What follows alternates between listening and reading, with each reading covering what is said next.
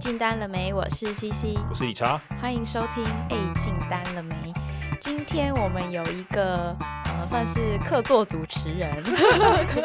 老朋友回归，老朋友回归。那他是之前有来我们药厂业务分享，就是跟那个智商超高的客户如何打交道，让他舒服买单那一集。没错，也是我们非常受欢迎的集数。让我们欢迎 Leslie。Leslie，Hello，我是 Leslie，Hello，Hello，好久不见，好久不见。今天我们有要来讨论一个跟 Leslie 一起讨论一个沟通的主题。没问题。那在进正式主题之前，我们先一起进入业务。高解释。好，今天的第一则呢是来自于哦匿名产业，他说：“Hello，理查跟 CC 挂号，我讲一下 Leslie 好了，这是我第二次写信，不知道少了凯莉的你们有没有觉得不习惯呢？好想念凯莉爽朗的笑声。首先很谢谢你们愿意分享这么多超赞的内容，有时候我会舍不得听，诶，要听哦，我们很需要收听率，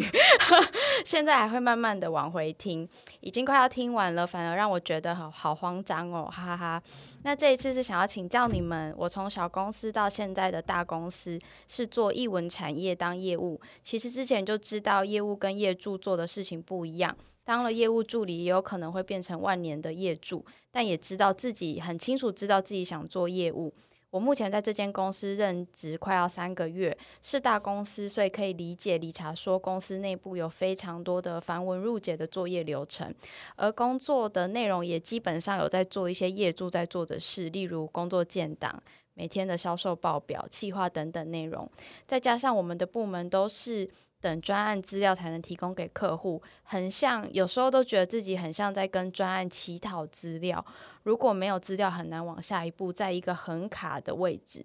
顺带一提，在我进来这间公司也慢慢听说之后，发现我们部门跟其他部门之间有一些摩擦，导致要做什么事情都会被放大检视。公司高层也没有要处理的感觉。我发现内部的沟通协调能力真的非常的重要。很喜欢公司在做的事情，但这也好像没有到很严重的职场政治，公司文化几乎是每个公司都会有的吗？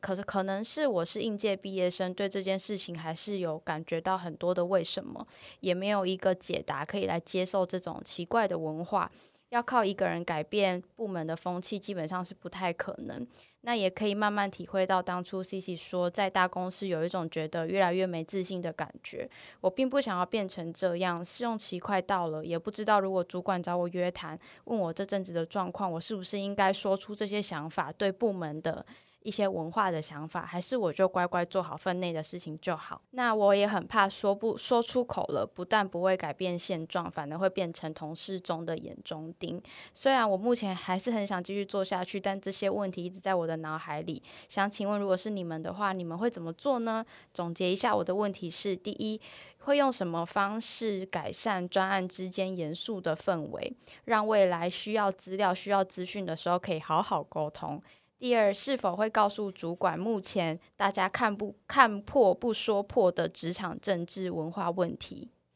？OK，我觉得首先这个听众真的很认真，但我觉得他是我听到应该目前为止他是写的最完整、逻辑很清晰的一个。对，而且他感觉是想过，他是感觉在打一个散文，不是不是一个就是很直接的告诫。我觉得他应该要跟 Leslie 一样，就是把这个东西写在 Notion。哎，我觉得他蛮厉害，是他。因为他讲了很多，可是他最后要 summary，对，还有 summary。因为我刚刚看你点头，对我觉得这是非常好的沟通跟写作的能力，对，也是我们今天的主题。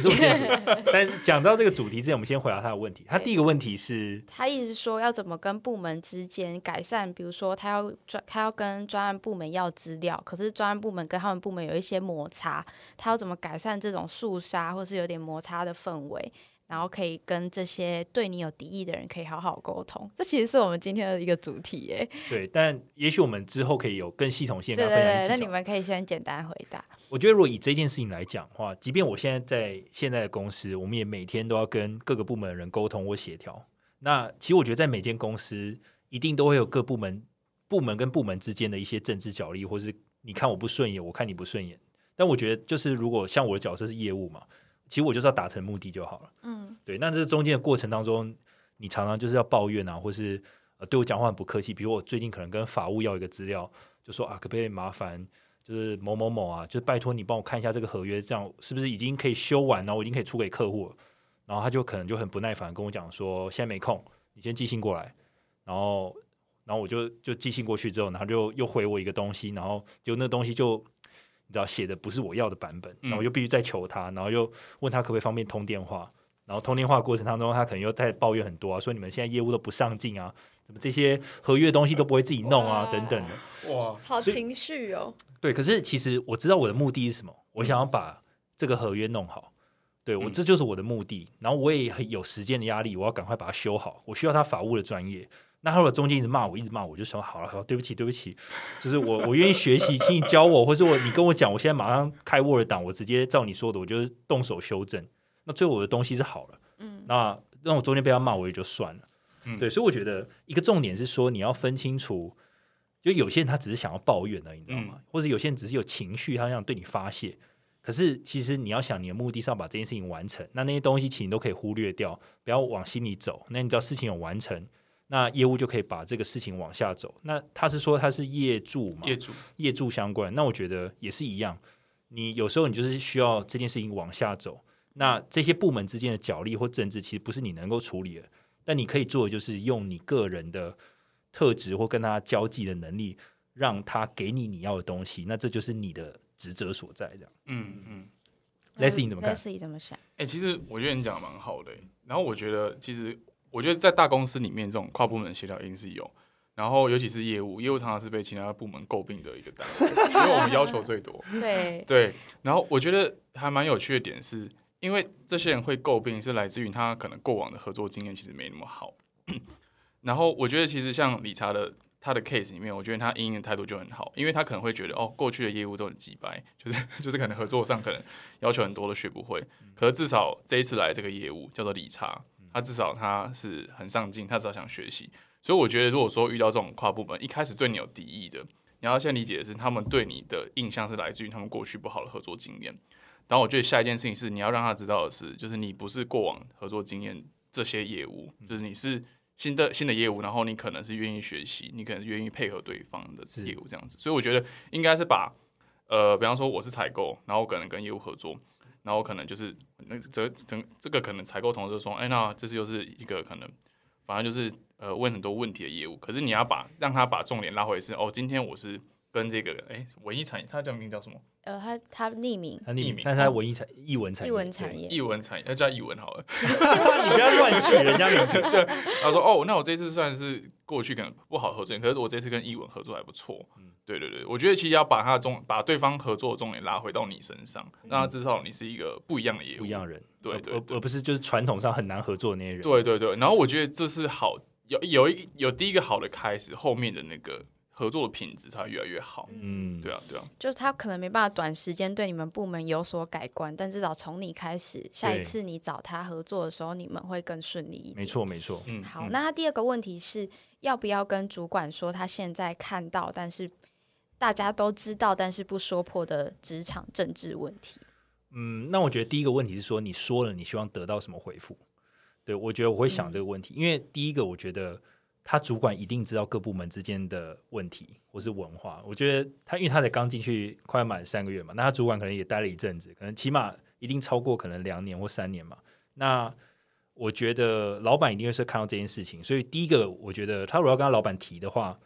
你要想你要从老板这边得到什么回复，比如说你只是单纯想要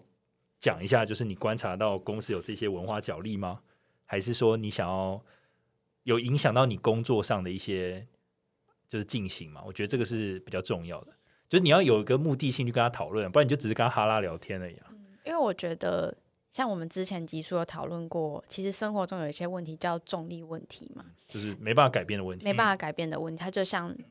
那个地心引力一样，你没办法改变它。那以他现在的角色，他进来不到三个月，其实公司的文化对他来说就是重力问题。嗯假设你要继续保持在这个公司，你要继续做这份工作，我建议你把它当做重力问题，接受这个文化，然后由你自己先开始改变，对，不用去抵抗这个大金鱼。嗯，对，我觉得他反而要先问自己是为什么你想要改变，嗯。就他到底影响到你工作哪一个层面？嗯。那如果你只是觉得，哎、工作的氛围不好，然后你的 e m o j i 不好，那我觉得其实他改变的价值其实没那么高，嗯。因为其实你也才刚进来三个月，你是进来一个已经成型已久的生态系，他们反而还会觉得你是外来种，嗯。对啊，所以我觉得你要你真的很想要改变一个东西，你应该先问你自己，你想改变的目的是什么？还是你对自己可能待的职场有一个理想的期待？嗯，那只是现在不符合你的期待，可也许现在的是一个已经运行已久而且是既有的生态系，那是不是反而是你的期待其实不是这么的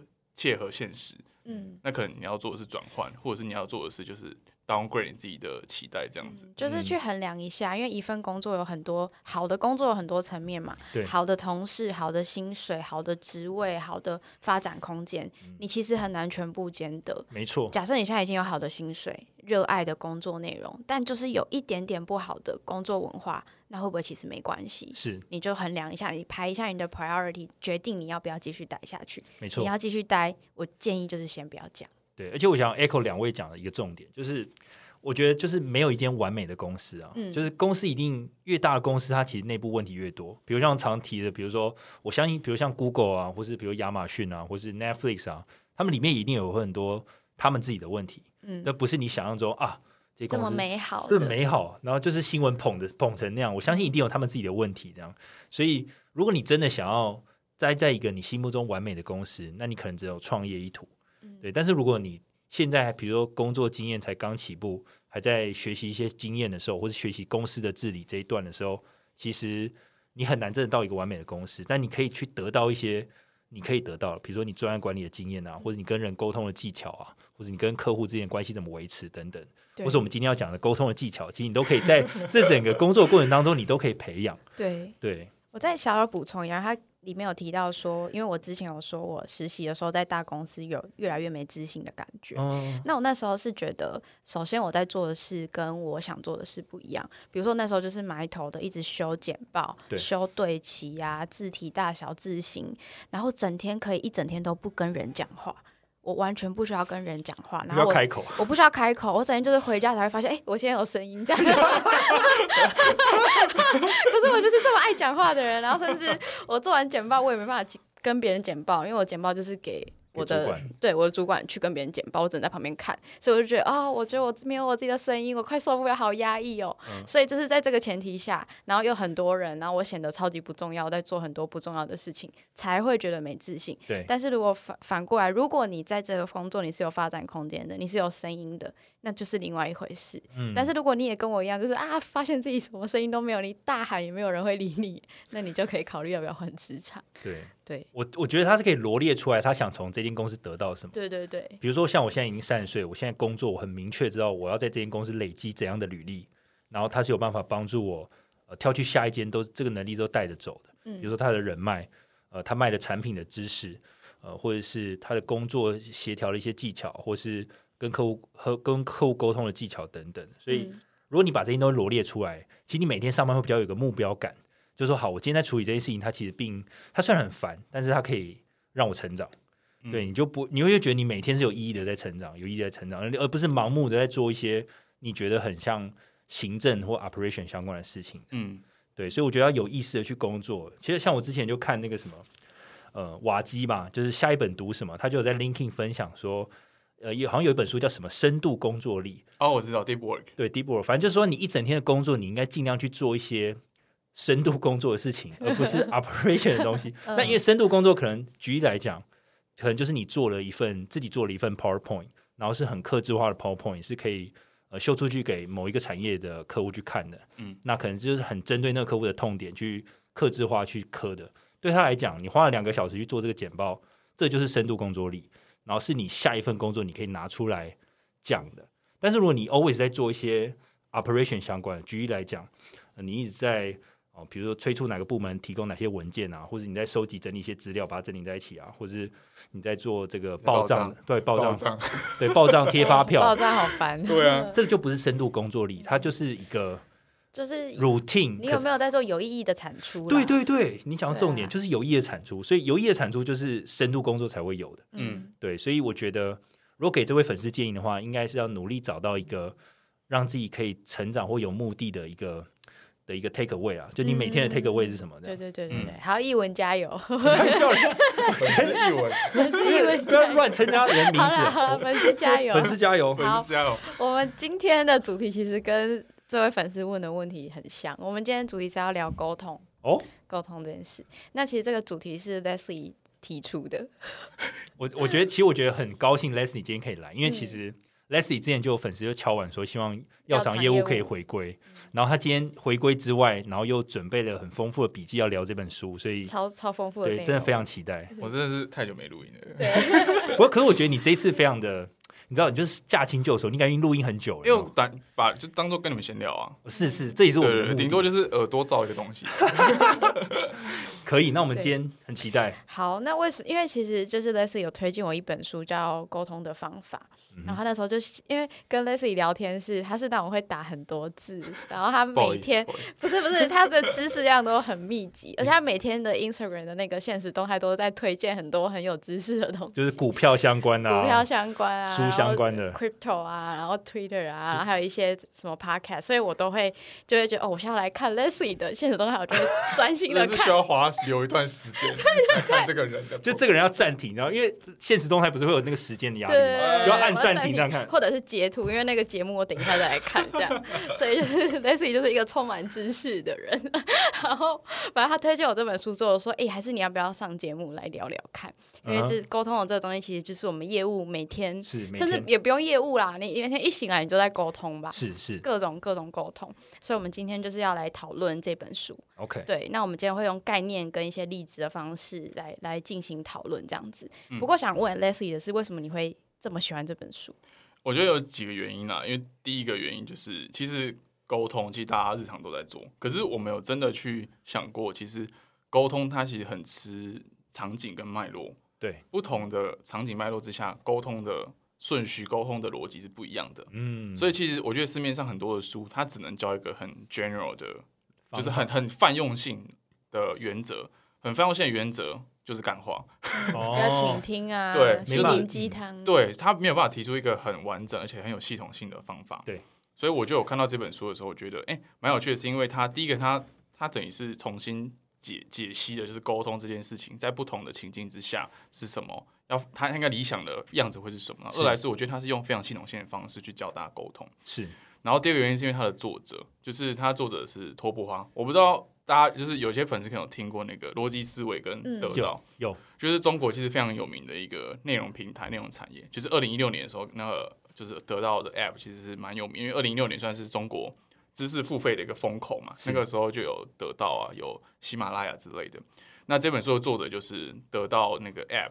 就是他的首席营运长，就类似嗯 C、CEO 角和、CEO 角色，OK，他是跟那个罗振宇一起，对他们一起共同创业。是罗振宇他罗振宇就是逻辑思维的的主讲人嘛。那罗振宇之前在央视工作，然后他工作一段时间之后，可能就可能央视的一些政治风波，他就离开央视。是他刚好那时候也发现说他自己对内容产业有兴趣，所以他就找了另一个人一起创业。因为那一个人就是托布花，托布花就是这本书的作者。对，这边补充一下，就是逻辑思维在 YouTube 上有，然后嗯大家有空可以去看，它也是一个内容非常丰富、讲逻辑、讲思考的频其。实那个科技台湾那个科技导读的周清华，他曾经有说过，他出来做科技导读的时候，其实是深受两个人影响。第一个就是逻辑思维的罗振宇，啊，另一个我忘记了。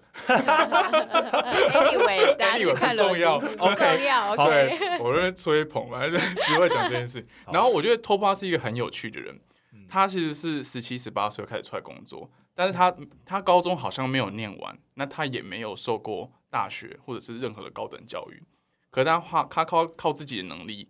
可能花了二十年的能力，就时间可能就慢慢从可能一个公司的小螺丝钉，然后实习生，然后甚至没有完好的教育背景，可是爬到现在，逻辑思维它是二零二年准备要上市，它是一家即将要上市公司的一个营运长，然后他不会 coding，他不会 finance，他甚至就是很多的 skill 都是靠业界经验去累积跟学习。他刚出厂刚进工作，他唯一有的技能就是他这张嘴巴，所以他这二十年他怎么逐步去累积沟通这件事情的能力，我觉得是蛮有趣的一个点。所以我觉得就是这两个原因，第一个是它是一个非常系统性的学习这本这本书里面，第二个就是它的作者，所以我才去订阅这本书，然后我就觉得哎，发现哎。就是哎、台湾最好在讲那个业务的 p o c a s t 节目，不就是你们吗？哇！哎呦，很会捧哦，但是回过头来，这样听起来，托波花是靠一张嘴成功的一个人。他很厉害，就是你而且这一本书它很有趣的地方就是它有很多个情境，是比如说你要怎么说服，你要怎么破冰，破冰怎么赞美，怎么赞美，怎么批评，然后它有点像是沟通的百科全书。百科全书比如，说，你今天要去赞美别人，你要去破冰，你就赶快翻一下破冰那对对那页怎么讲。这本书大概有七百页吧？有没有？有没有超厚差不多。超厚的他们有趣啊？没有，三百多页，三百多页，三百多页。我那时候因为我太久没有遇到见到你们，我刚才路上还看了一下如何破冰啊，所以我们今天会有举例，对不对？今天有一个案例分享，对，我们今天会就有几个案例是分享来教大家怎么沟通，就用那个拖布花的视角来教大家这样。非常期待。嗯那接下来呢，就是呃，我们来先先定义一下沟通是什么意思。OK，对，嗯沟通并不是哦，我跟你讲话讲完了就结束了。是沟通应该是我们两个双方都有达到彼此的认知的增加。比如说，你真的懂我的意思了，我也真的懂你的意思了。互相理解。那我们有下一个共、呃认知或下一个共识，或是我们要一起采取各自采取什么行动之类的。嗯 OK，我觉得沟通能力可以拆两个部分，第一个是，其实沟通其实它就是讯息的接收跟发出嘛。对嗯那其实你讯息不是只有你嘴巴产出的内容它叫讯息，你的态度跟你的情绪隐藏可能冰山背后的这些东西都是讯息。所以沟通其实分两个层面，第一个是我有没有清楚接收到你传给我的讯息，无论这些讯息是不是你真的有讲，还是你的言外之意。嗯，你的态度、你的情绪、你的当下的所境，就所所处的脉络，其实都是一种讯息。那第二个能力就是在于说，那我接收到之后，我要怎么去做好的回应给你？哦，OK，所以这分两个层面嘛，你你有没有正确的传递你的资讯，嗯然后以及你接收的时候你的反应。对对应该说我怎么得体的去回应你的，就是你给我的讯息，怎么去好好的回应你这样子。而且其实沟通的目的，最终目的就是要取得信任关系。嗯哼，对，所以其实在这本书啊，它有就是托布话有讲到说，沟通是一场无限游戏。又是无限游戏，Infinity Game，又来了，到底要多喜欢牵扯牵扯到那个无限赛局？因为他的意思是说，假设你今天跟一个客户做沟通，是那客你跟客户可能，嗯、假设客户说你们产品很烂，对，那你如果把这一场沟通当成是一个有限的游戏，就是一次性的任务化，一次性的任务，就说你买不起，不要面，就是你会就会抢回去，我觉得结束沟通，就结束沟通，你这场沟通就结束了。是但是如果你是用一个无限思维在跟这个客户沟通的话，你应该是说，那你觉得哪边不好？嗯就为了要让这个对话可以持续下去，对，因为他说你们产品很烂，他这样子攻击你，烂是一个情绪用字，那他烂背后的事实是什么？嗯，哦，你要去理解，对，嗯那你这时候才有可能去撬开它就是冰山一角下面的那一块，你们未来合作的机会，或者是他在别的商业合作上会不会可以带给你好处？所以它是一个无限的游戏。所以说那些交友软体里面沟通很容易据点的，就是用有限思维在玩交友软体。对，他们觉得他们只看到你片面的资讯，然后就是判断你合适不合适。OK，所以看来这个东西还是适用于，就是不止商场上，就人际上的沟通都是有的，还有交友上，交友交友上，交友上嗯，所以书中有举一个例子是说，当业务被客户拒绝的时候，他在离开前占用一分钟去跟客户请教一个问题，就有点像富兰克林效应。就是我请，就是假设你现在理查是我的客户，嗯你拒绝我了，你就说哎我不要买你的东西了。产品太烂太贵对了，，嗯那那我这时候好了，我要回家了。结果我又想到说，哎、你的手手表好好看哦，你在哪里买的你你喜欢这种手表哦？就开启一个话题，然后哦让对方帮你一个忙，或是让对方在这一个话题上成为你的老师。那这时候你就可以建立一些你们双方的关系，就会有点改变。你会建立一些更私人，或者是嗯、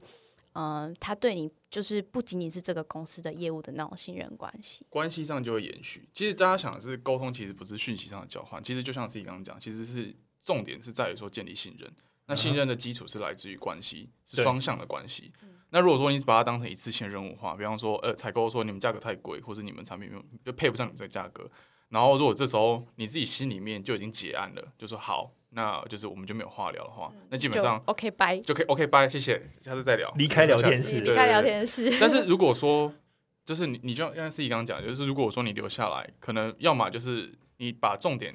可能这这个沟通的关系，呃，放在重心重新放在我跟你的私交上，或者是重新放在是那在你眼中我们产品的定位是哪里不好，或者是跟竞争对手比起来，有没有一些更多的资讯的话，我觉得这些都是都是你可以带着走的价值。嗯那其实我觉得关系品质的越来越好，都是这些东西的累积。对，就是想尽办法去延续你跟各个客户的关系。嗯，所以我就我觉得这样听起来还蛮有道理，就是说你不要因为一次一次性客户的拒绝，你就停止跟他沟通，对，你应该持续的跟他沟通，然后去呃增加彼此的了解程度，然后增加彼此的信任感。那也许下个案子又有机会再合作，然后他就想到你了，他想到啊，我，就说：“哎、最近刚好预算很高，我就是那个很贵的产品。哦，那就有机会。嗯而且其实我觉得，本来就是跟客户要建立好的关系，那个怎么讲，这合作关系才会是长远的。嗯如果你因为一次性他不要你的产品，你就没有跟人家联络，那下次人家找你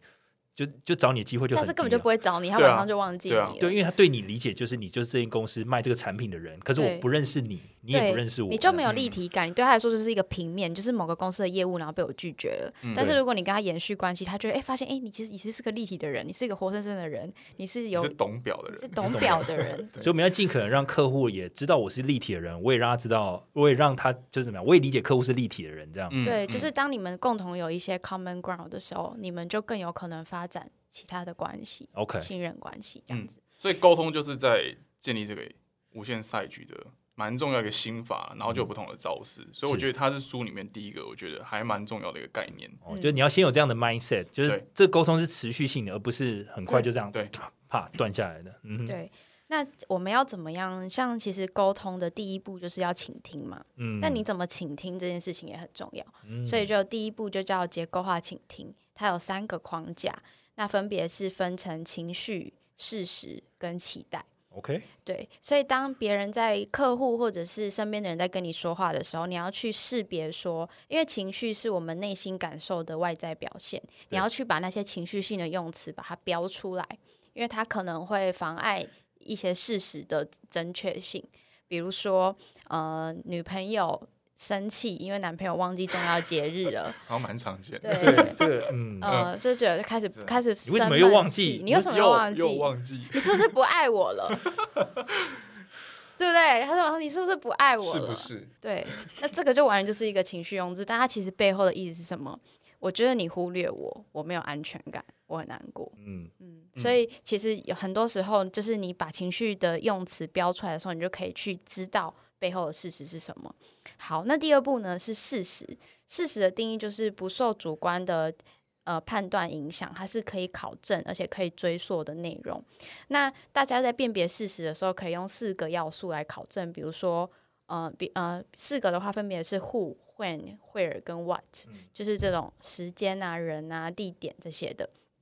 但是事实并不是说以我觉得我开头看似没有情绪的话，并不是事实哦。你要去，所以大部分的时候，你还是要思考一下，这个人跟你讲的哪一些是 fact，就是他是没有情绪，他是一个很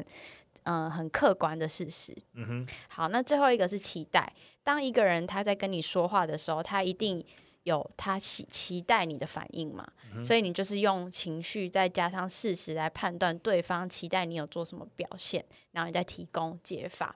比如说女朋友生气的时候，你会怎么回？诶我说，假设我是女朋友，你是男朋友，说你不爱我了，我 我就会说我没有，我还是很爱你啊。你这样就是在跟他做情绪的纠缠。好，可我有问说你为什么觉得我不爱你？嗯对对后面这个就是后面这个就是 define。啊这就是 define 是对对对，但前面如果你只是跟他说好，你不要生气啊，你不要生气啊，不要那么爱生气嘛，那这就就是是否定他的情绪。，对，然后这就是情绪这时候。情绪只会 double。所以那我刚做的事情是什么？我做的是事实的确认吗。你做的是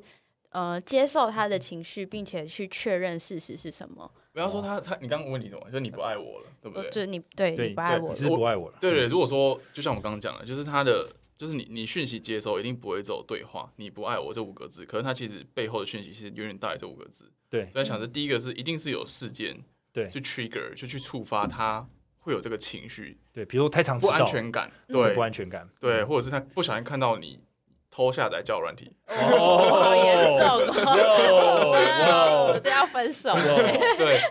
对啊，所以我觉得就是你做很好，就是因为你你要先 define，就是到底是什么东西去触发他这个情绪，对吧？你就算真的下载，你也才有就是开始去构思说法嘛，就是就 就是其实我下载不是叫人，你是呃美股资讯平台，对，它只是伪装成交友软体的样子。对它，但它其实是一个看盘的软体。就 开始冷小伟的，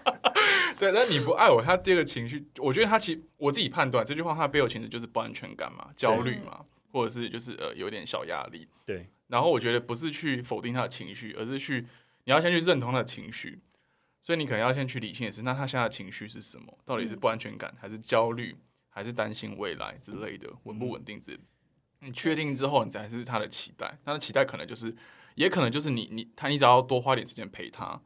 或者是他觉得，哎、你最近可能就是可能有一些小的争执，然后你可能每次可能都比较强势一点。所以他其实这五个字其实背后可以解压出非常非常多的资讯。所以你要做不是去回应，而是你要先在脑袋里去判断。那你要判断的是，你还缺少哪一些资讯，所以你要再透过厘清去收集比较全貌之后，再去做比较得体的回应。对你跟这个人要维持关系，你不要说哦，你又来了。你好烦哦！你如果这样，你就是你不想维持关系了。你如果要维持关系，你就要想办法去挖他背后的事实跟他的期待是什么。OK，哎、对我觉得这个很有意思。那我我想要直接用你们这边有准备的一个范例去做，就我自己的理解了。嗯，比如你这边就写说，你怎么今天又迟到了？，对，那对怎么今天又迟到了？情绪是什么？情绪是又嘛？对，情绪路标其实有，事实是我真的也迟到了。比如说我们约会约十一点，结果十二点才到，那我真的迟到了你。真的迟到了期待是期待是，其实他讲这句话的时候是希望我下次会准时一点点。啊？对对没错，好，那我觉得，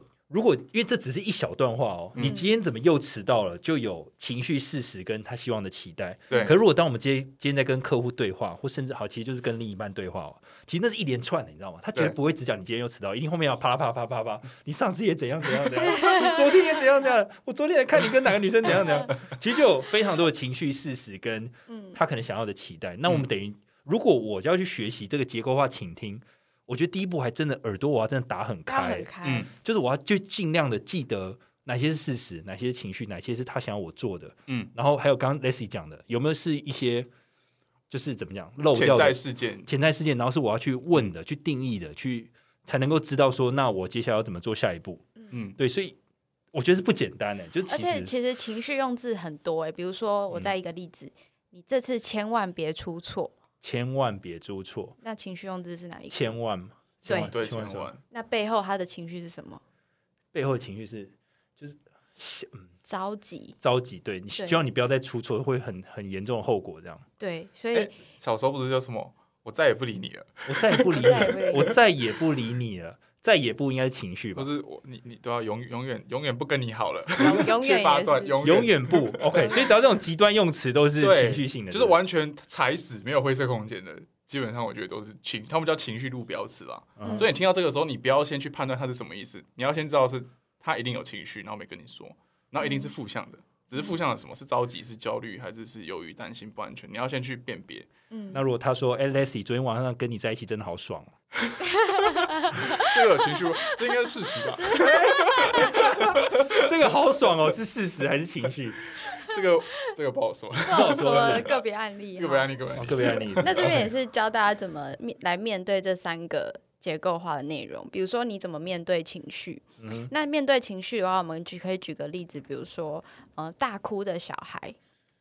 如果哦一你的如果有一个小朋友对着你大哭，那你要怎么办？这这最常见的，一般人不对，咕噜咕噜咕噜，然后做鬼脸然后逗弄他笑的，对，嗯不要哭啊，哎叔，然后开始做一些很智障的动作，这样这样是正确的沟通吗？这样子就不是正确的沟通。就小朋友觉得我看是智障，岁数吧，看岁数，看岁数有有可能有效，但其实更有效的方法是你问这个小朋友说：“你现在是在生气还是在着急？等一下，等一下，等一下，要先看他的岁数。我刚我刚脑中想他两岁或三岁。对，对呃，大概五岁，五岁可以讲话了，可以可以讲话。五岁可以沟通一些沟通吗一些小对话，嗯，所以你们真的会跟五岁的人讲说，哎，所以你为什么要哭呢？没有，因为像像国外的做法，不是就是让小朋友 calm down，让他对。们冷静，对然后不是不是，因为像亚洲父母的做法比较常是，你安静就开始骂他嘛，那通常小朋友不是会哦？哭更惨嘛？对，那有另外一派的父母的做法是会把小朋友带到角落让他哭，然后问他说你怎么了？哦，沟通，试着跟他沟通。对对对，嗯那其实这个你怎么了呢？就是有一点像是让小朋友去识别说，哎，他现在怎么了？他现在是。感觉不舒服，还是生气，还是他着急？那当他跳脱自己的情绪，在定义他刚刚发生什么事的时候，他就会冷静下来。嗯，嗯或者是在委屈啊，小朋友其实最常就是委屈了，嗯，嗯，就是发现怎么哎哥哥比较好，然后我比较烂这样子，你知道让我想到一件事情，其实我觉得小朋友也是需要被理解的。对啊就，是他的情绪是需要被理解的。像我就回忆起我小时候，我常常有时候很不爽的原因是在于说，我明明有一个点，就是我觉得我爸妈可能弄得我很不爽，可是我每次不爽的时候，他们就说你赶快去睡觉，那是因为你想你累了，你想睡觉。嗯，可其实我更不是因为我想睡觉，是因为他们很比如他们迟到了，或者他们忘记我生日了等等。我嗯只举例，但是他们哭过，忘记生日。对，可是他们就没有去理解，你知道吗？啊他们只是觉得你在闹脾气。然后有试着沟通。对，那我就觉得很难过。所以其实实实际上就是说，其实你就算年纪比较小，你也是渴望人家聆听到你嗯，到底想表达什么。嗯那如果人家不拒绝去理解你，就擅自觉得说你就是多睡一点，或是你现在就是你现在就还小在任性，嗯你就会觉得哎、我我突然想到，因为我大学是念护理系嘛，我们大四还是反正就是我大学最后一年是在就是呃台大医院的那个精神科病房实习。是那时候带我实习的老师有跟我说过一句话，我觉得印象非常深，我记到现在。他说，人类啊，表达跟被理解这两件事情是最原始的需求。嗯，就是他就是他 overall 他可能那么多年临床经验，然后他有一次在带我，然后我们在讨论案例嘛，可能照护的经验，他跟我说这样，就是就是一个人表达跟被理解是他最原始的需求。所以有时候其实不在于他表达内容是什么，而是在于他想要表达这件事情。嗯，甚至他想被理解。哎、我觉得这句话，我觉得是算今天的金句、哎我觉得表达，因为我觉得再多的钱财，可能好，都标题了啦，就不必，就不下标。下标，你不觉得有钱都不必然的可以获得理解吗？对啊，啊，对啊他可能是全世界最孤最孤独的人吧。对，所以如果面对情绪很高涨的伴侣，甚至是你要沟通的对象，你就可以透过这个方式，透过让对方切换状态、审视来辨别情绪，就可以远离情绪地雷。那通常面对情绪的时候，你应该要做的是，如果对方不是一个可以让你问说你现在怎么了，比如说老板在对你生气，或者客户在对你生气，你不好意思问他说，请问你现在是着急还是难过吧？嗯，所以你你就是接受他的情绪，说好，我理解你现在很生气，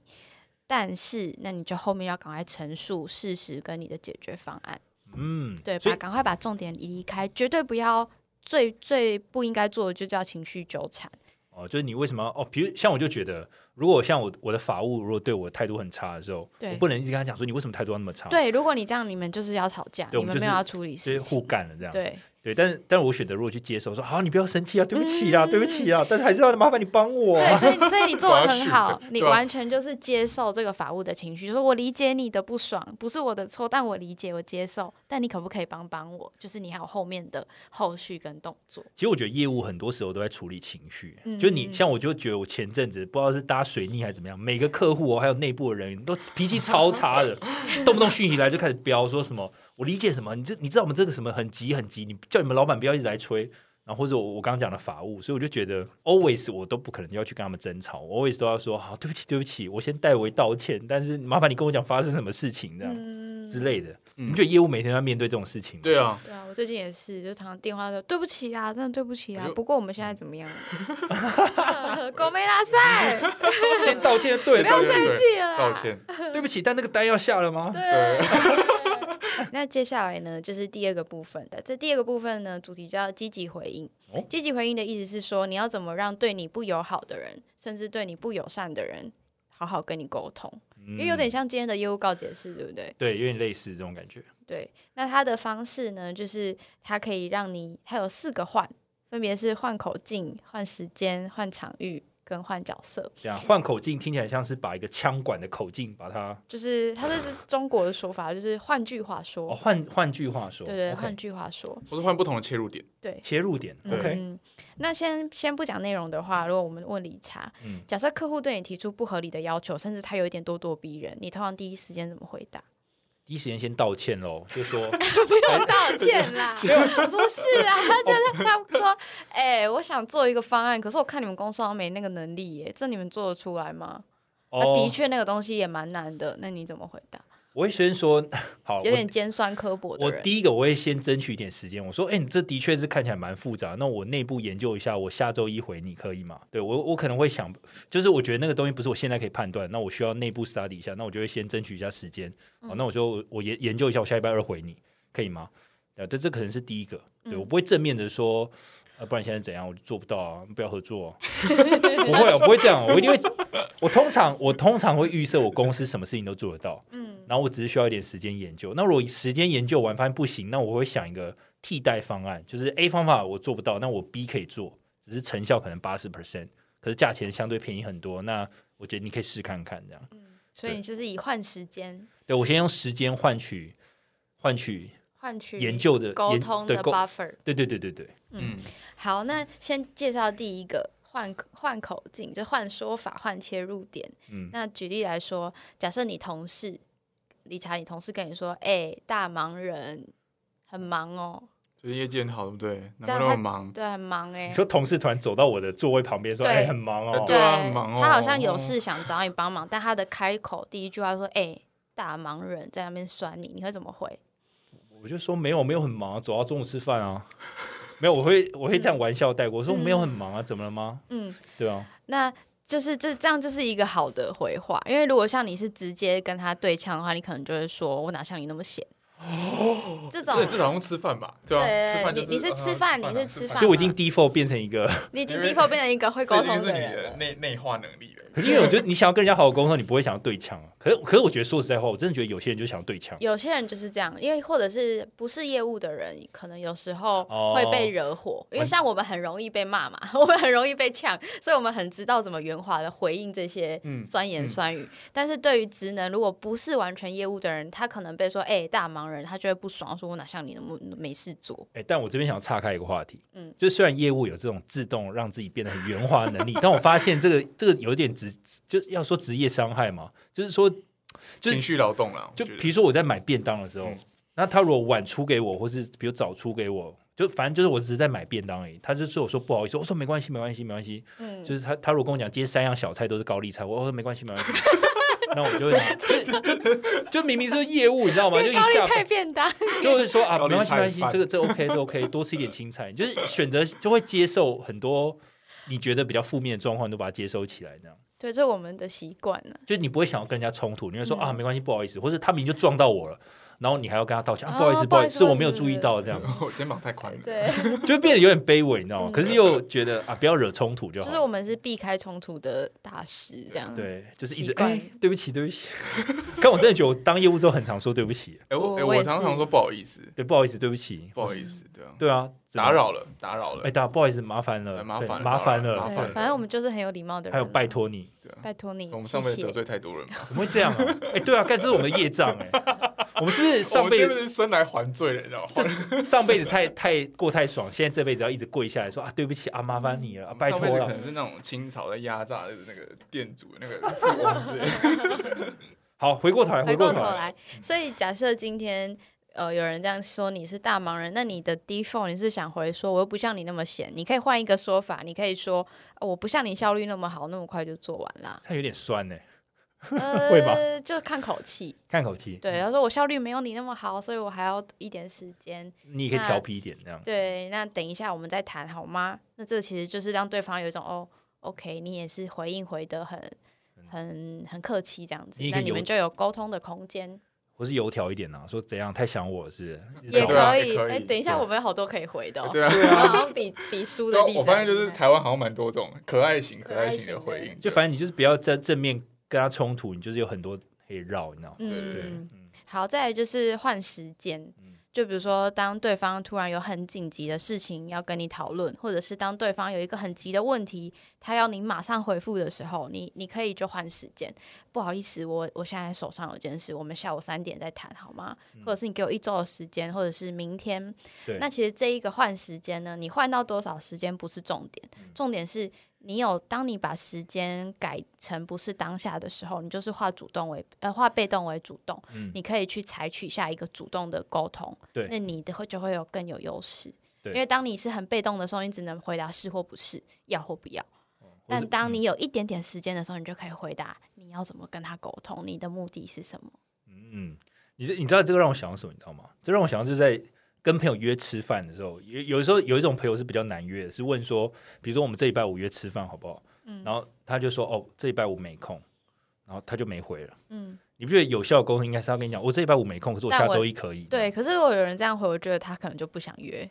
对，那你还会是约对这个人，不是饭局，可能就是我可能没有兴趣之类的。对，哦？我自己的解读是这样子啊，可能最近就忙，或者是他可能之前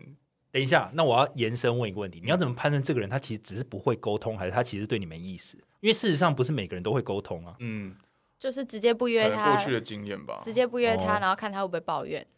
抱怨，你说没有约他，然后看他会抱怨。对啊，就直接还是约这礼拜五，看他反应怎，么样那。那另一个问题，如果是你想追的对象，嗯、嗯就是你约他的时候，比如 Leslie，你想象你今天约一个女生吃饭，比如说、哦，你约说，哎、下礼拜一我们一起去吃饭，好不好？嗯，然后说下礼拜一没空，没空，然后结束，嗯，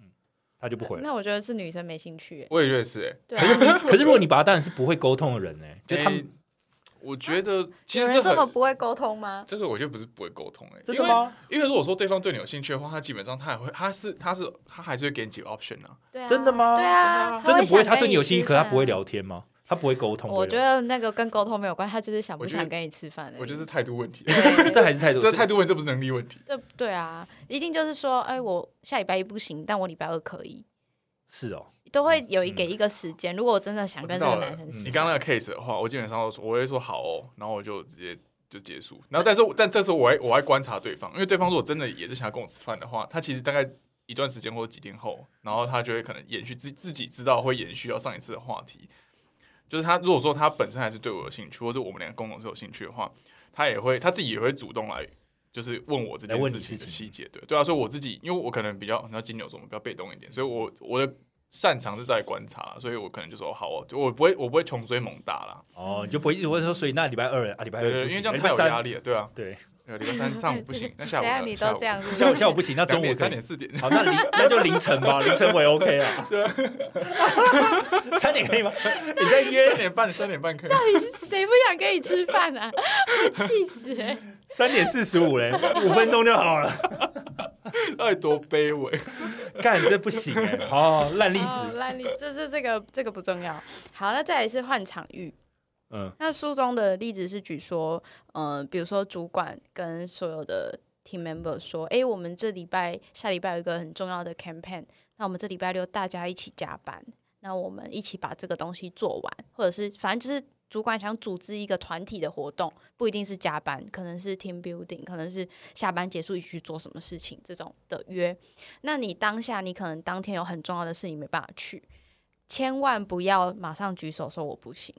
嗯，因为你这个我不行，你说诶，我有事哦，我不能去哦，在所有人面前拒绝主管，这其实对主管来说，首先就是有点没面子。嗯那首先有有点就是变成是一个冲突，而且并不是一个有效沟通。那以这个例子来说，比较好的做法就是你先不要说你不行，反正大家就是 OK 约好之后，你私底下再找时间跟主管私，下说不好意思，我那天有什么什么事真的很重要，所以我那天没办法去。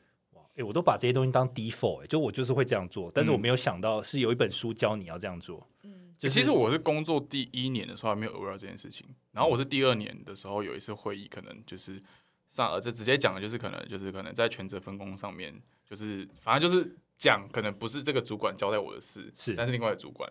然后后来就场面就有点尴尬，嗯因为对，反正就是一些小误会，然后后面就是之后就是有前辈跟我说，就是我你你要清楚你的部门跟职责分工，然后你再来知道你在什么样会议上讲什么样的话，对。对，你要知道你的角色跟你角色之间的关系。嗯，对，那时候才才 feel，所以我觉得你可能早熟吧，或者是没有，其实我觉得这个也是，其实就讲另一个细节，就是如果你知道各个部门之间的权责分工的时候，你才知道你在哪个场合比较不会讲错话，对为什么不该讲。对，这对这这其实我们如果没读这本书，我们可能就是从我们自己的经验学习吧，嗯，对啊，从我们就是试错啊，就是你要一直 try and error。其其实我现在也是很多场，因为我觉得那个场景实在太多。比如像我曾经遇到一个场景，我有点挫败，是我不然在跟我老板 review 的时候，反正我就是在比如用 Mac 在拖拉一些资讯，然后一直投影不了，然后就不小心嘴巴一直讲说啊干干，就哦，一直哎，我也会，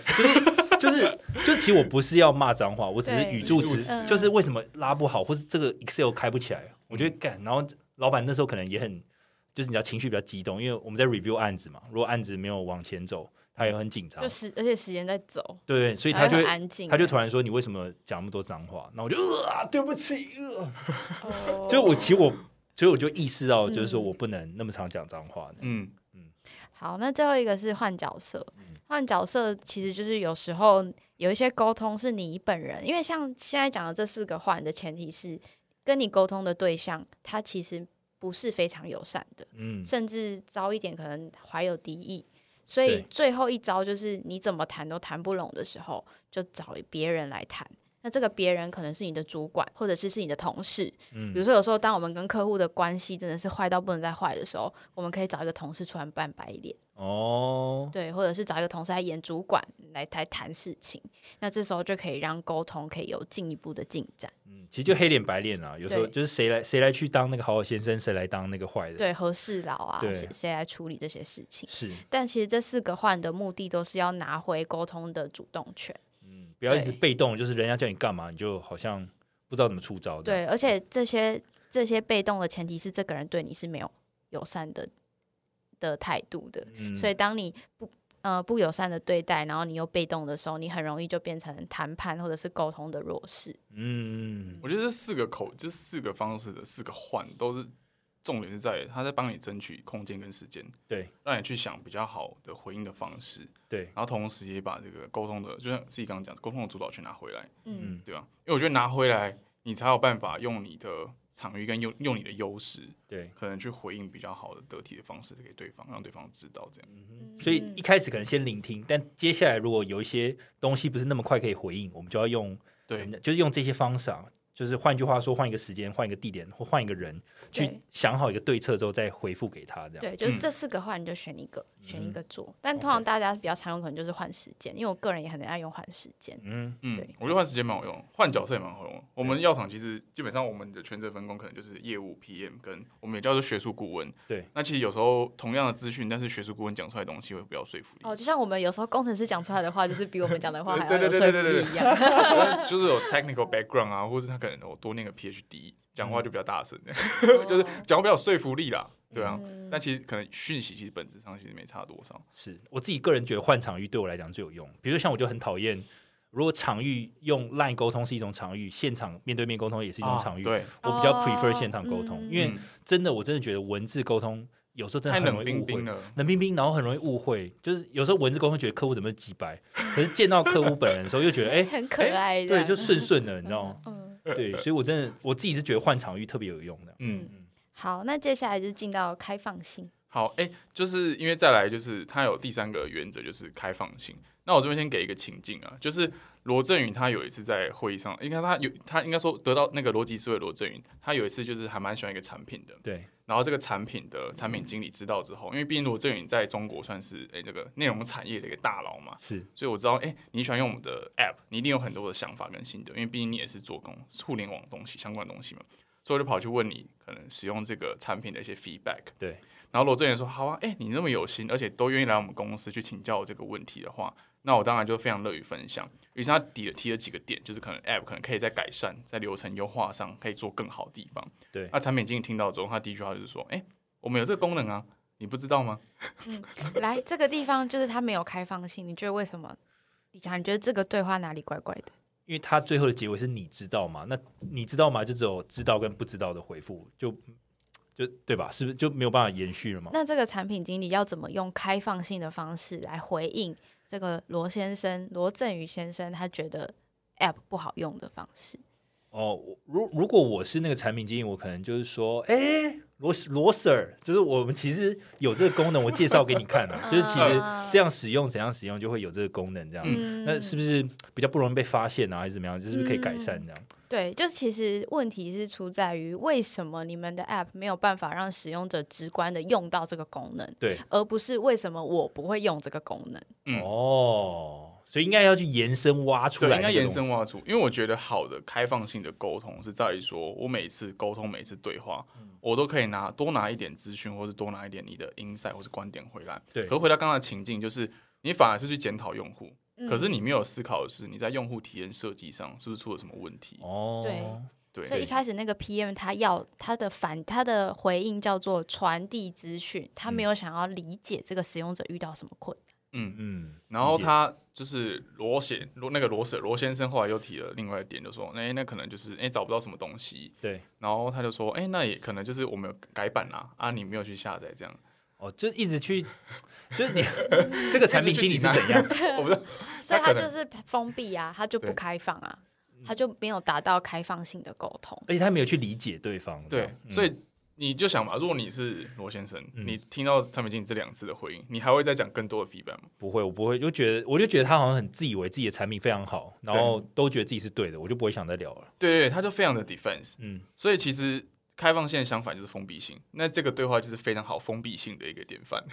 我 就是反过来，就是你你只要一直去捍卫你自己，可你没有去接收人家到底背后的意思，或去挖、挖深对方在讲什么时候，你就变得很封闭的。嗯嗯嗯。嗯，其实他这本书里面有提到的是所谓的开放性，它定义其实你如果落在你具体的对话情境里面的话，应该是要是扩大共识跟嗯消除盲区，双方的盲区，应该这两件事情上。扩大共识，消除盲区。嗯什么叫做共识？共识是你知道跟我知道的东西，然后我们两个共同知道的事就是，我们共同有共识的东西。OK，然后所谓的盲点就是我知道，但是你不知道，嗯或者是你知道，但是我不知道。对，我们要尽可能把这个东西这个空间缩小。嗯懂对理解。对啊，还有原因是还有一区是你们两个都不知道的事。对我们不知道，那我们就共同去学习嘛，或者共同去去探索对，那原因为什么要消除盲点？因为在于说，如果我知道东西，但是你不知道，会让我有资讯的优势，我可能在对话上会有优越感，对沟通地位就不会平等。对，所以在这个从这个情境里面，我可能会有就是优越感，你可能会不安全，因为你觉得我是不是我是不是有什么把柄，或者是我是不是有你不知道的东西，我可能拿来利用你。对，所以以刚刚的例子来说，这个罗用户他可能就会觉得不安全感，因为他嗯觉得自己一直被责怪，嗯，我没有 follow 到你们产品有更新，我没有 follow 到正确的使用方式，对，这就是产品的 PM 他有呃是他知道，但是用户不知道的事，嗯，所以就会产生不确定跟不安全感，就没有办法扩大彼此的共识。嗯，嗯，就没办法好好的沟通或理解。嗯，对，或者是 PM 讲的话也不会帮助 PM 来知道，呃，我想说但他不知道的事。嗯嗯，就两个人就很难延续沟通下去，就对了对对，对啊嗯，因为我觉得封闭性的人之所以会封闭，是在于说他可能把这件事情或是这个沟通跟他本身的自尊或是人格绑在一起，锚定在一起。所以，当你提出可能 deny，或是你想要延伸更多的讨论可能空间的时候，他可能会觉得，诶，我的言论受到质疑，或者我的言论可能受到挑战，我可能反而不安全。对，因为其实我们对这个主题，我们有一点挣扎，是我们在想要怎么讲谁是开放性的人，但因为发现开放性很难定义，所以我们就发现其实定义封闭性的人很简单。嗯哼，比如说你职场上或者生活中，你一定会遇到那种很爱咄咄逼人的人，对，或者是其实他好像在跟你讲话，但他都是在质问你。对，还有一种朋友是他好像在问你问题，但是他其实是要引导你问他知道什么事情。哦，对，，这这种就是相对来说封闭性的人，他们沟通的目的是在于告诉你他知道，但他不想知道你的盲区，就是他的盲区是什么。嗯，所以我觉得，其实我觉得，如果要定义开放性的人，就是符合 Leslie 一开始讲，就是要怎么样扩大共识，减少盲区盲区，只要符合这样特质的人，应该都是算开放性的人吧？就是我愿意去理解我不知道的东西，但是你嗯知道的东西，然后我也愿意去分享你不知道但是我知道的东西。对，我觉得蛮有意思。但我觉得这还可以再延伸再讨论一个，就我觉得这是定义开放性跟封闭性的人，他会怎么样去怎么样去聆听对方，或是知道，比如说就想要努力去扩大共识，减少盲区嘛。但如果在技术上操作的时候，有时候也会尽可能去操作资讯不对称。哦就比如说有些对资料我明就知道，我就是要刻意的让你有不知道这件事情嗯，对对，那这个可能可是这是延伸。嗯就如果你想好好跟客户沟通的话，你当然要尽可能的扩大共识，减少盲区，减少误会。嗯但如果你有些东西你想要做操作，你当然可以留一手资讯，嗯因为那个不对称的优势或是不对称的资讯，其实就是你可能会有获利的来源，或是客户嗯选择你的原因。对，但我觉得这比较像延伸啊。对比较我觉得它就是你如果知道这个理论跟 framework 的话，你要把它变成你沟通上的武器，你就可以这样子用。哦我因为我想到一个例子是，其实我们业务跟采购，基本上我们哦在议价的时议候，价的时候，嗯，采购他是他可能是采购专员，对，但采购主管可能给他一个你必须要 match 的数字，对那就是他的目标。可他绝对不可能告诉你他要他的 match 底什么目，标，价对，因为也许你会 over 给他嘛，你会对超出给，那就是他他可以拿去跟他主管去炫耀的邀功的一个东西嘛。比方说他的目标可能只有五趴，可是他绝对不会跟你说他底线就是五趴，嗯，那你可能不想给到七八八趴，嗯那其实多两三趴就是他自己的功劳。对，所以我觉得的确啊，就是理查刚刚的例子，就是说那资讯不对称，的确就是你在沟通上一个。你在商场上，如果说你真的要谈判，一个蛮蛮蛮有利的一个武器的。对，但我觉得那是延伸，是因为这个东西如果全部混在一起，大家会很混乱。但是我觉得，如果你要好好跟客户沟通的话，就是还没有到需要操作这一步的时候，其实应该要尽可能的就达到 Leslie 刚刚讲的扩大共识跟减少误会，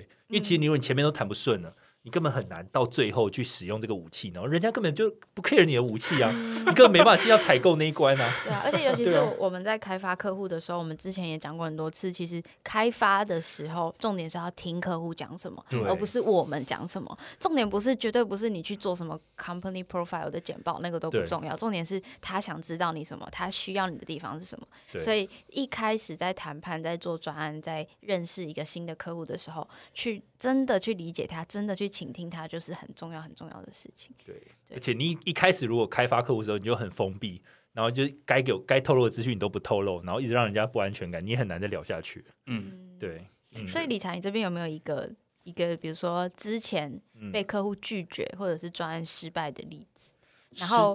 如果现在可以重来的话，你觉得你你会不会改变你的应对方式？有没有什么更好的做法？我现在脑中熊熊想到的，反而是我有在经手的案子，但是。我知道的比较失败的状况是前一手业务在做的事情，但我现在熊熊想到就是说，呃，比如说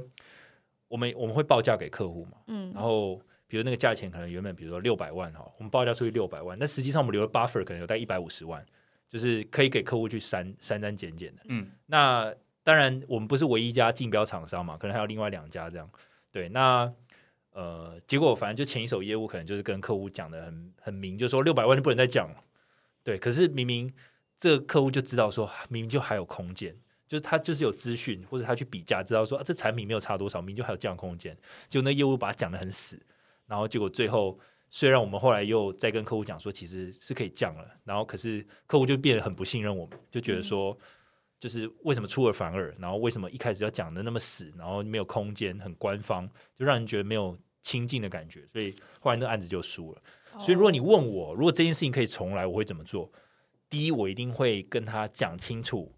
一定有空间可以降，然后可以降到多少，然后我还会给他一个证明，就是我真的可以开到这样。比如，我就直接把报价单开给他，这样让他可以信任我。那不要就是文字上讲那么死，就是不能再降了，或是。呃，就是你知道，就让彼此之间的共识可以再更多一点，而不要那么多误会，你知道吗？而且或者是你，因为像客户如果知道你一定有空间，代表客户有做功课嘛？对对。那其实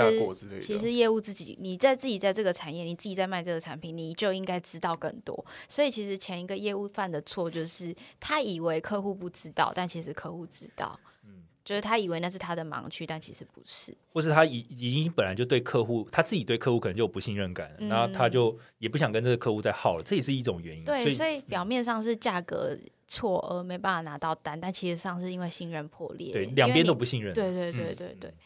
所以其实信任真的是很重要，因为后面就算你们要降，客户也觉得，哎，可是我我们这样子合作，我们觉得信任信任关系不够好。对，所以我觉得。我觉得今天讲这一集啊，其实沟通的很重要原因就是你一定要增加彼此互信的那个力道，你知道吗？你才有办法往后谈。对，这就是业务的价值。没错，核心技能。嗯，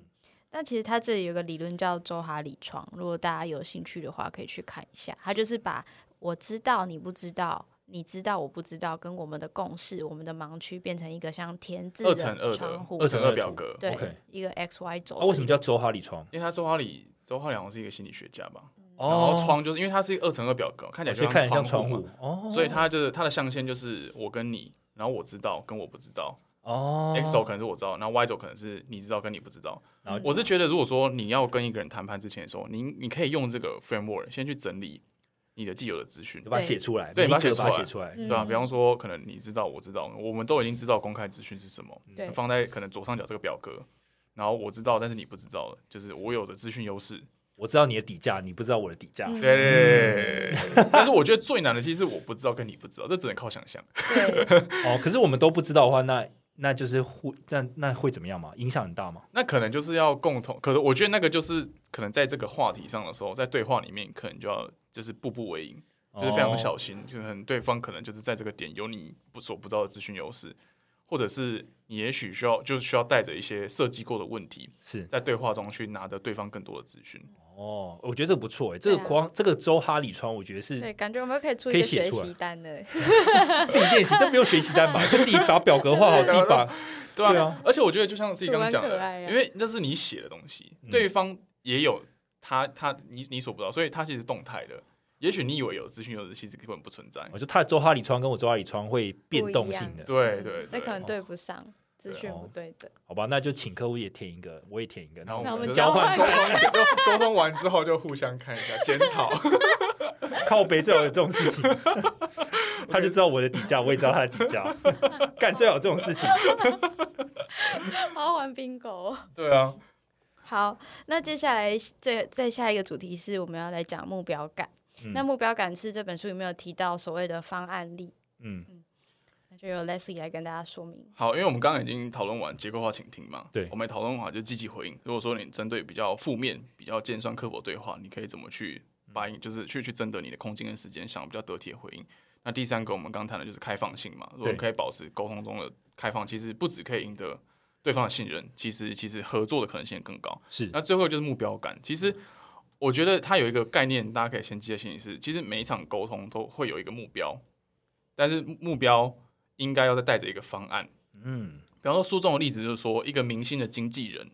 他们在跟电影商谈的是说，哎、这个明星海报的位置可不可以帮我置中？他要站 C 位，他不能在最旁边。OK，对，可是他也许他的知名度可能不是最 top 的，可是他却有这个要求。但是经纪人同时说，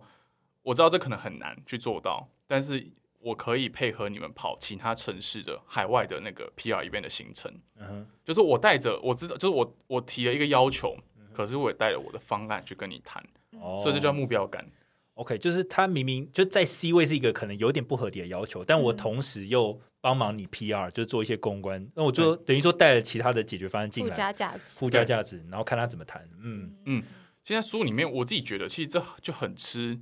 所以所谓叫方案力。什么叫方案力？是我可不可以针对可能我提出的目标，但是也可以克制化，你可以配合，就是你你你可你能力所及可以配合的方案。所以其实它是个人软实力跟沟通能力的体现。那其实我也就是这个人也需要非常的会观察细节或者察言观色，所以才能克制化对方可以配合的方案，然后进而去跟跟对方谈，然后去拿到你的可能你想要拿到的东西，这样子。OK，、嗯那生活上的例就是说，我就跟一个女生讲，我知道我虽然长得不够帅，但是我很有钱，我可以请你吃饭。我带了一个方案过来，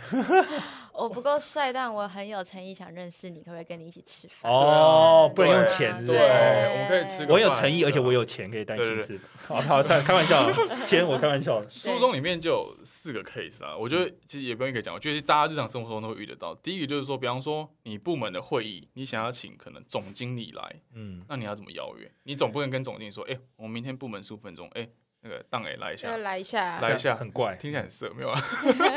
就是我觉得这不可能，因为你没有跟他讲原因嘛，所以，最好的方案应该是说，你要让他知道，哎、这十五分钟他出现的目的，嗯。跟他这十五分钟，如果你甚至邀他讲话的话，你可能稿写稿的方向可能先给他，嗯。然后同时你也让他知道是，因为他这十五分钟他大可有其他的行程，那为什么来你这个部门这件事情的机会成本是最高的，嗯最不能错过的？所以你沟通应该是带着这些东西的时候去找。让他分析这样。对，嗯因为我相信总经理他的时间的价值是非常非常高，而且他也非常重视他所投资的时间，其实未来会产出的效益。对。是，那其实这里还有一个例子，可以也是蛮重要，叫怎么离职。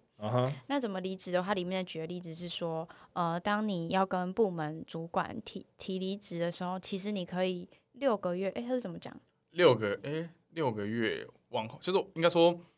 应该是说提离职的时候，因为你离嗯你离开这个职位，一定会有空窗期嘛。对，因为会有交接的过渡期，这个时候其实对于部门的主管或领导来说，其实他是非常大的一个损失。对对，那你要做，其实是在离职的时候，也提出一个尽可能的最小化损失的一个方案。嗯，比方说，我觉得最好的方式就是第一个是你会帮忙去，就跟主管说，当然就是你要说法上得体嘛，说谢谢可能多年来的照顾跟启蒙，就是我可能有更好的机会想出去闯一闯这样，但同时我可能会在这这段时间，我可能帮公司可能设备可能适合的候选人人选对，那我可能会找可能我业界认识还不错的人帮你们做 referral 介绍，对，然后同时就是新的人进来的话，我可能会做好可能资料上的交接、建档什么鬼，然后可能就是可能会帮就是客户关系可能先打理过一轮这样，嗯所以其实这是非常好的方案例。但我觉得离职这件事情的方案力可做可不做，嗯，但为什么要做？是因为我觉得它会为你未来职业留下比较好的名誉。因为沟通是无限的。我是无无限你不知道你会不会以后再遇到这个主管，对对而而且其实我觉得离职就跟分手很像，如果嗯你离职离不好，其实你们前面建建立的信任关系也会有点